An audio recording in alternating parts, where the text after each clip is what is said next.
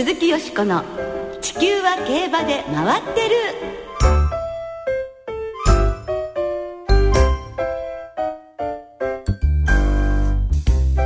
皆様こんばんは鈴木よしこです。お元気でいらっしゃいますか？地球は競馬で回ってる。この番組では週末の重賞レースの展望や競馬界のさまざまな情報をたっぷりお届けしてまいります。今日もよろしくお付き合いくださいね。そして今日ご一緒してくださるのは大関俊アナウンサーです。はいこんばんは。こんばんは。よろしくお願いします。よろしくお願いします。4月から大阪に行くことになりました。大関です。えー、本当ですか？はい。えー、転勤になりました。転勤になって人,、はい。人事異動ですか？はい。まあびっくり。えじゃあこの番組大関さん今日最後？最後なんてことはありませんよ。えこの番組はずっとずっと続いてまた戻ってきてからもまたこの番組でよしこさんとご一緒できると思ってますから。もうなんていいことをおっしゃってくださるの大体その人次の人事異動まで何年ですか？平均すると3年ほど。3年か。ねえ頑張りましょうね。地球は競馬で回ってる、えー、3年。まずはね石のようにも3年。3年続くことをまずは大関さんを迎えるためにも頑張って続けたいですね。まあそうですか。お名残惜しいですけれども。ええまああの、うん関西の現場で会える機会はいも今後いっぱいあるかと思いますし、ええあの、よしこさんの前でいいレースをまた大レースを実況できるように頑張っていきたいと思いますので、はい。じゃあ何はともあれ今日はよろしくお願いいたします。よろしくお願いします。はい。まあそういう人事異動の季節でもありますけれども、ええ13日ね、まあ桜という季節でもありました。13日に福岡と宇和島で全国で最も早く桜の開花宣言が出されました。もう東京でもね、早咲きの桜は満開の木もありますね。木によって、あ、ちらっと咲いてるなんてのも見ましたけどね、今週。ねえどうやらね、本当にいよいよ春本番で、競馬の方も今週日曜のスプリングステークスで、ほぼ皐月賞の出走馬も出揃い、本番間近といった感じになってまいりました。はい。それから今週末は阪神大商店。はい。去年の皐月賞、菊花賞、有馬記念を勝ちました。ゴールドシップがコバとしての初陣を迎えます。それから再来週の大阪杯には、オルフェーブルが出走予定ということで、ええ天皇賞に向けての戦いもどんどんと激しくなっていきますね。はい。それから、ドバイワールドカップデーのそれぞれのレースに出走予定の、ジェンティルドンナ、KI レオーネ、大西レジェンドが今日、立東の輸出検疫厩舎に入ったということですうね。ん。なんかね、本当に無事にね、向こうにもね、到着してほしいと思いますもんね。はい。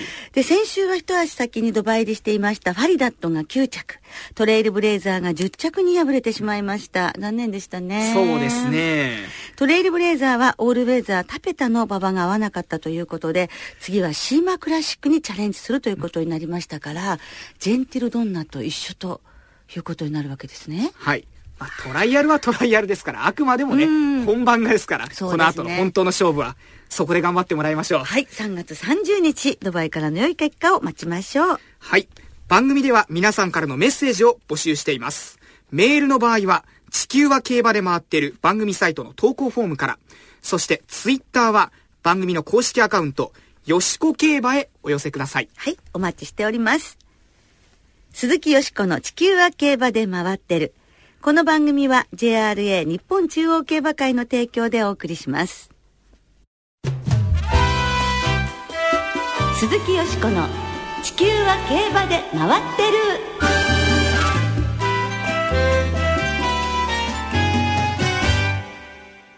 新人ジョッキーインタビュー、目指せ新人王おーということで、先週、先々週に続きまして、今年デビューの新人ジョッキインタビューをお送りいたします。先週は原田圭吾騎手が土曜日の中京2レースを日本ピロバロンで勝ち、12戦目で見事に初勝利をはい挙げましたね。4人いる競馬学校卒業生の中で一番乗り。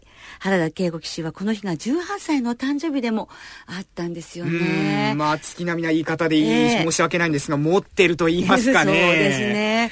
先週ね、お誕生日のね、あの、自らお祝いになるといいですねっていう話しましたけども、その通りになりましたし、まあ一番人気でね、あの差し切り勝ち。ええ。あれだけガッツポーズも出ますよね。そうですね。しかもゴール前、あの、岩田騎手が乗っていた馬を差し切って、そう。というのがまた、ええ。味なと言いますかね、えー、なんかゲートの時にもみんなにねいろいろこう冷やかされたみたいですけれどもね。さあでもよかったですね。はい。あのレース後原田圭吾騎手のコメント。直線コースでは歓声が聞かえ聞こえて、うん、絶対に抜いてやるぞという気持ちで乗っていました。レースの後はスタンドのファンの方々からも先輩ジョッキーからもおめでとうと声をかけてもらい勝ったんだと実感しました。今年は一つでも多く30勝以上勝って新人賞を取りたいですと語っていましたけれどもね。ね頑張ってほしいですよ、さらに。そして今週は唯一の美穂所属の新人ジョッキー、バン・ケイタ騎手のインタビューをお聞きいただきます。はい。バン・ケイタ騎手は静岡県の出身。1993年6月4日生まれの19歳で、美穂の伊藤真一厩舎の所属。先々週は騎乗予定だった馬が除外になってしまったということで、えーはい、他の同期からは1週遅れて先週デビューしました。土日で合わせて8回乗ったんですが9着が最高という成績でした。はい。でもバンケータ騎手は競馬学校卒業時、特にあの、騎乗技術が優秀な生徒に贈られるアイルランド大使特別賞を受賞されてるんですもんね。はい。えー、最近ですあの島田淳二騎手なんかが受賞されてますけれどもね。はい大関アナウンサーがデビュー前にインタビューしてくださったんですよね。はい、そうですね。免許交付式の時にまた話を聞いてきましたので。ええ、ぜひそれでお聞きいただきましょう。バンケータ騎手のインタビューです。えー、美穂の伊藤新一厩舎所属のバンケータです。騎手になった今のお気持ちからまずは聞かせていただけますか？そうですね。やっと競馬学校卒業して免許ももらえて本当にやっと始まるなって感じですしかももう一人今年は啓太騎手が美穂に来るということでどうですか？意識はありますか？あります。しかも厩舎も近いんで、はい、僕の啓太の方もしっかり覚えられるように頑張ります。さてバン騎手はずっと野球をやってきたということだそうですが何かこの野球で思い出に残っているような出来事などはありますか？いやありますけどいい思いではないですね。やっぱ僕、サードやってたんですけど、ほんサードゴロ来て、取るまではいいんですけど、本当ファーストになぜか冒頭、多分8割ぐらい冒頭行って、本当にアウトできな、取れなかったです。そこでただ、他のポジションに移ろうという気はなかったんですか？あ、セカンドなら、あの、近いじゃないですか。セカンドに行きたいなと思ったんですけど、やっぱ、みんなポジション決まってるのでもうずっとサードで頑張りましたどうですか？その当時の仲間とはジョッキーになることが決まって連絡などは？はいたまに取りますね。喜んでくれてますみんな。師匠の伊藤真一先生どんな人ですか？そうですね普段とても優しい人で。でもちゃんと僕にいろいろアドバイスもしてくださって本当もうずっとついていこうと思います。師匠から何か印象に残っている言葉などあれば？先生本当一頭の競走馬が競馬出走するのにどれだけの人が、ね、手をかけてきたかを身に思いながら乗れって認めているので本当それを心に思い騎乗したいですさあそれではデビューを楽しみにされているファンの方々へメッセージを伝えていただけますか、えー、1年目は本当にがむしゃらにリットの同期にお負けないように、新入賞目指して頑張ります。応援よろしくお願いします。バンケータ騎手のインタビューをお聞きいただきましたが、大関さん、はい、どんな青年ですか？あの、この競馬学校卒業生の同期4人にインタビューさせてもらったんですが、うんえ。ー、この4人の中で、一番肝が据わってるのは、バンケータ騎手かなという気がしたんですね。どんなところで？あのー、こう、自信を持ってるような話しぶりと言いますかね、もう見た目は本当に今時の若者という印象なん。ですけれども、このインタビューの後に、サードで守ってて、ボールはまっすぐ飛ばなかったけど、はい、馬はと聞いたら、馬はだったらまっすぐ走らせる自信あります。バッチリですと。ものすごい強気でした。そうですか。まあでも強気じゃないとね、やっていけない部分もあると思いますけれども。はい。ねえ、そう、肝が詰まってるっていうと、はい、結構じゃあ、あの、大胆な騎乗などもこれから見せてくださるかもわかりませんね。そうですね。初騎乗の後にも、あの、はい、話を聞く機会があったんですけれども、えーうん、あの、レースに行ったら緊張しなかったと。言うんですね。初騎乗の時？パドックでは緊張したんだけど、えー、騎乗してレースに行ったら冷静だったということを話してたので、えー、まあ、この後、思い切ったことを何か見せてくれるんじゃないかなと。で、インタビューにもこの笑顔で応じていたので、ええ。やっぱり肝が据わってる子だなという印象は一段としましたけれどもね。ねえ。また集中力もね、長けてるのかもしれませんが、石橋周騎手や松岡正美騎手のような、見ている人をあっと言わせるようなことができるジョッキーになりたいって語っているのも、そのあたりなのかもしれません、ね。知れませんけれどもね。でも本当にこの同期4人、みんな新人賞を取りたいというのをね、幾度音におっしゃってますもんね。はいさあ、果たしてどなたがお取りになるんでしょうか。誰からも好かれる性格は持って生まれたものだと思うというふうに東調教師もおっしゃっていますのでね、あの、そういう性格をフルに活かして、あの人脈も広げて、そして活躍してほしいと思いますね。はい。はい。今週は、土日とも中山ではい3蔵騎乗予定ということですね。はい、初勝利のシーンが見られるといいですね。来週は先週 JRA 通算500勝を達成、4月から長期にわたってフランスに遠征する藤岡祐介騎手のインタビューをお送りいたします。どうぞお楽しみに。以上、新人ジョッキーインタビューをお届けいたしました。鈴木よしこの地球は競馬で回ってる。さて、ここからは、あさって中山競馬場で行われるスプリングステークスのお話で盛り上がっていきたいと思います。このレースは、皐月賞トライアルで3着までに優先出走権が与えられます。過去の勝ち馬を見ると、本当にすごい馬がいっぱい。はい。三冠馬が3頭、オルフェーブル、ナリタブライアン、シンザンも昔スプリングステークスに勝っていたとは。そうですね。ハイセイコー、テンポイントといったスターホースも勝っていますしね。去年2着のディープブリランテはその後ダービー馬になりました。はい。そんなスプリングステークスなんですが、リスナーの皆さんからえ、思い出のスプリングステークスということで、はいいただいてますので、ご紹介したいと思います。まずは山口隆之さん。1996年のバブルガムフェローが勝ったスプリングステークス。競馬界の七不思議の中に、藤沢和雄調教師は牡馬のクラシックを勝てないというものがありますが、これはバブルガムフェローがスプリングステークス快勝後に骨折したことから始まってしまったのではないかと思っています。もしに、もし無事にクラシックを走っていれば、こんなジンクスは存在していなかったはずです。あれから17年と。なるほどね。そのジンクスも今年はもしかしたら破られるかもしれませんね、コディーノで。いよいよこう、たね、はい狙える馬がいよいよまた出てきたというところでしたけれどもね。でもこのバブルガムフェローはそれでも3歳であの秋の天皇賞初めて勝つ馬にはいなりましたからね、それはそれで立派なことですけどえね、えそれだけに無事だったらということは、みんな考えてしまうんでしょうけれどもね。ねトップロードさん。よしこさんこんばんは。こんばんは思い出のスプリングステークスは、オルフェーブルが勝った一昨年の阪神で行われたスプリングステークス。オルフェーブルが勝ちましたが、内にささるのは相変わらずで、それでもレースを重ねるにつれて強くなっていきましたね。あの時点で三冠馬になるなんて夢にも思っていませんでした。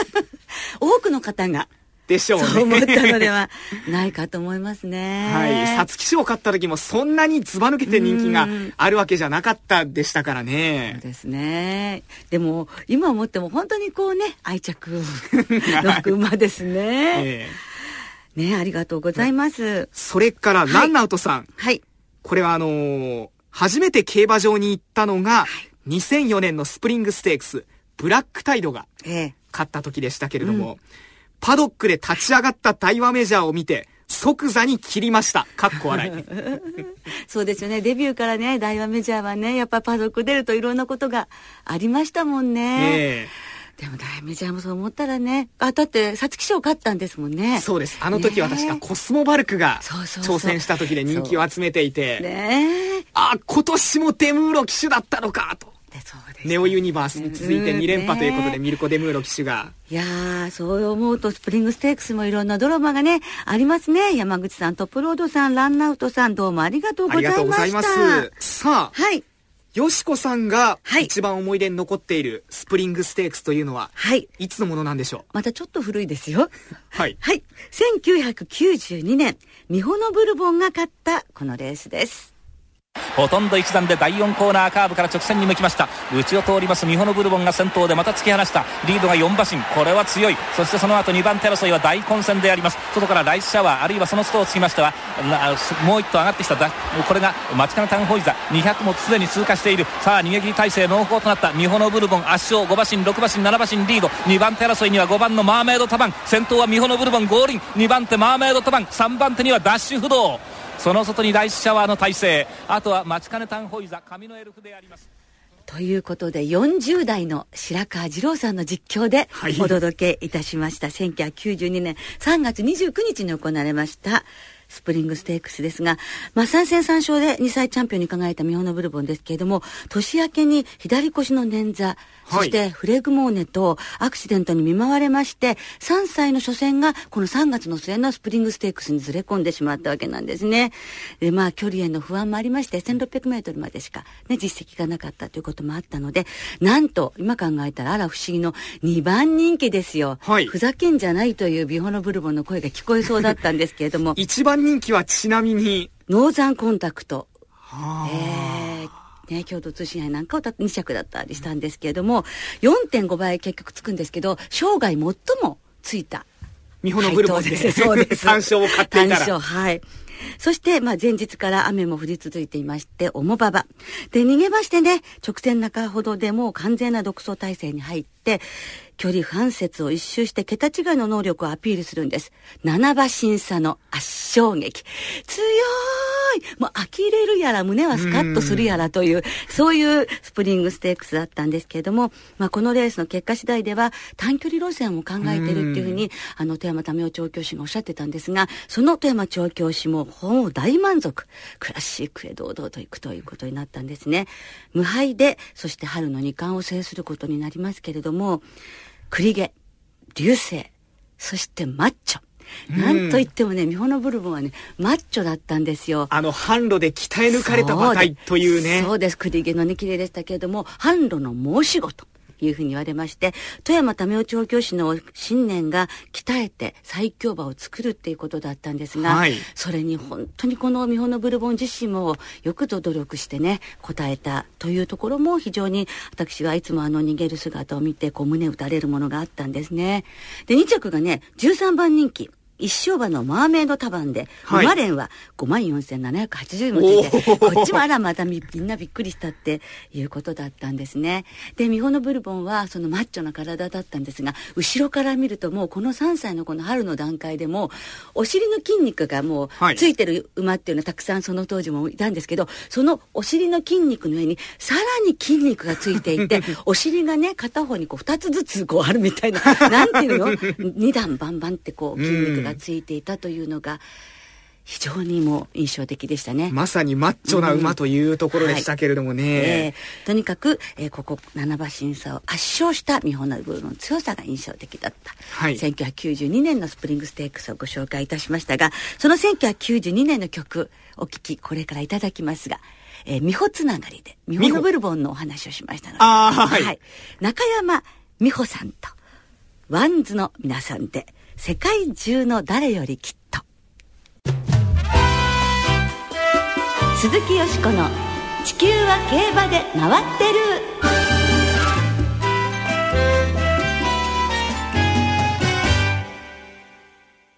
ここからは日曜日に行われる第62回スプリングステークスを展望していきます。その前に先週のちらっと振り返りですが、はい、中山牝馬ステークス、2着スマートシルエット、3着オールザットジャズ、4着オメガハートランド、6着フミノイマージンの生まれ4頭ボックスの予想で私が買いましたところ、マイネサベルが抜けてしまいました。最後ね、梅がハートランドと迷ったんですよ、どっちするか。ものすっごい悔しかったんですけれども、後の祭りですね。はい。ボックスに入れておくべきだったんですが、水野調教師に、あの、はい、ウィナーサークルでお会いしたら、抜けてたねって言われてしまいました。ということは、水野調教師はこの番組をお聞きとは？ねえ、ちょっと注意しなくちゃとか言って、いやいやね、でも本当すみません。私予想し入れなかったから勝ったとも言えますのでね。いやいやいや。そんなことでしたけれどもさあそれではスプリングステークスこそ当てようということで頑張りましょう。はい。芝 1800m の G2 皐月賞トライアル3着までに入れば、うん、優先出走権。去年の2歳チャンピオンロゴタイプなど16頭が出走しますけれどもね。そうですね。やはり注目というのはその2歳チャンピオンロゴタイプが年明けましてどんなレースをね、見せてくれるかっていうところではないかと思いますね。ゆったりしてどっしりして大人になったということなんですよね。はい。で、今回はクリスチャン・デ・ムーロ騎手。っていうことですけれども。兄弟リレー。兄弟リレー。ですからお兄様からすごい情報を得るんじゃないかなっていう気ます。気もしますけれども、どうでしょうね。はい。さあ、馬場状態はどうでしょう？はい、えー、金曜日、はい15日金曜日正午の段階で中山の天候晴れ、芝涼ダートやや重のコンディション。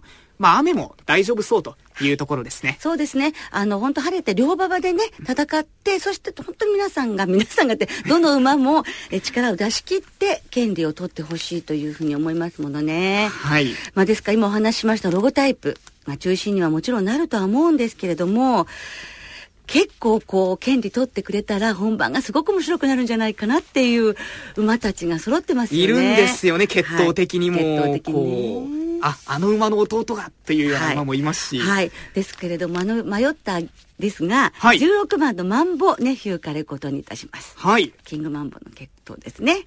えーこの馬、今、あのーま、中山競馬場でもうすでにえー経験してまして、2000メートルで勝ってるということもありますし、えー広い東京でもスタミナあるとこ見せてますし、やはり中山2勝っていうところも強みじゃないでしょうか。はい。はい、この16番から、えー、2番の玉もベストプレイ。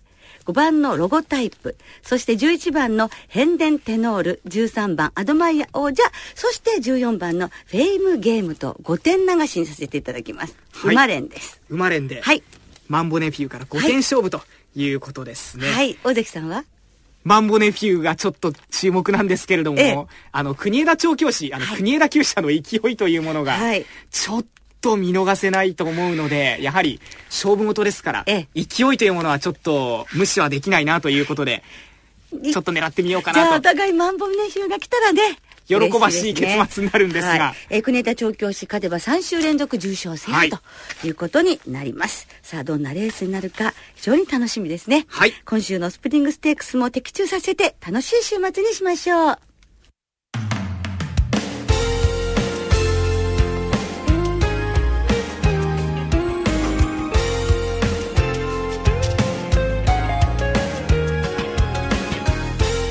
今週もお別れの時間となりました。はい、今週末は中山阪神中京の三条開催。明日中山ではフラワーカップ。中京ではファルコンステークス。そして日曜日はスプリングステークス阪神大商店と重賞が4つ。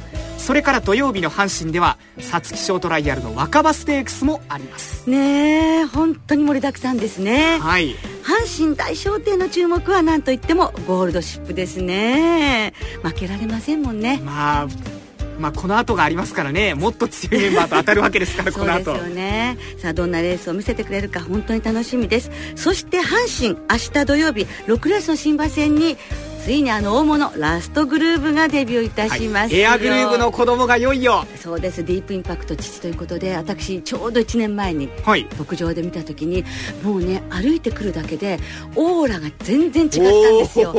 まあそういう思い入れもあるけれどもそれを抜いてもやっぱりちょっとね気品といいね違う馬だったんですね。うん。さあどんな馬に成長しているかそしてどんなレースを見せていくか本当に楽しみにしたいと思います。はいさあそれでは見どころたっぷり週末の競馬を存分にお楽しみください。お相手は鈴木よしこと。大関俊でした。それではまた来週元気にお耳にかかりましょう。鈴木よしこの「地球は競馬で回ってる」この番組は JRA 日本中央競馬会の提供でお送りいたしました。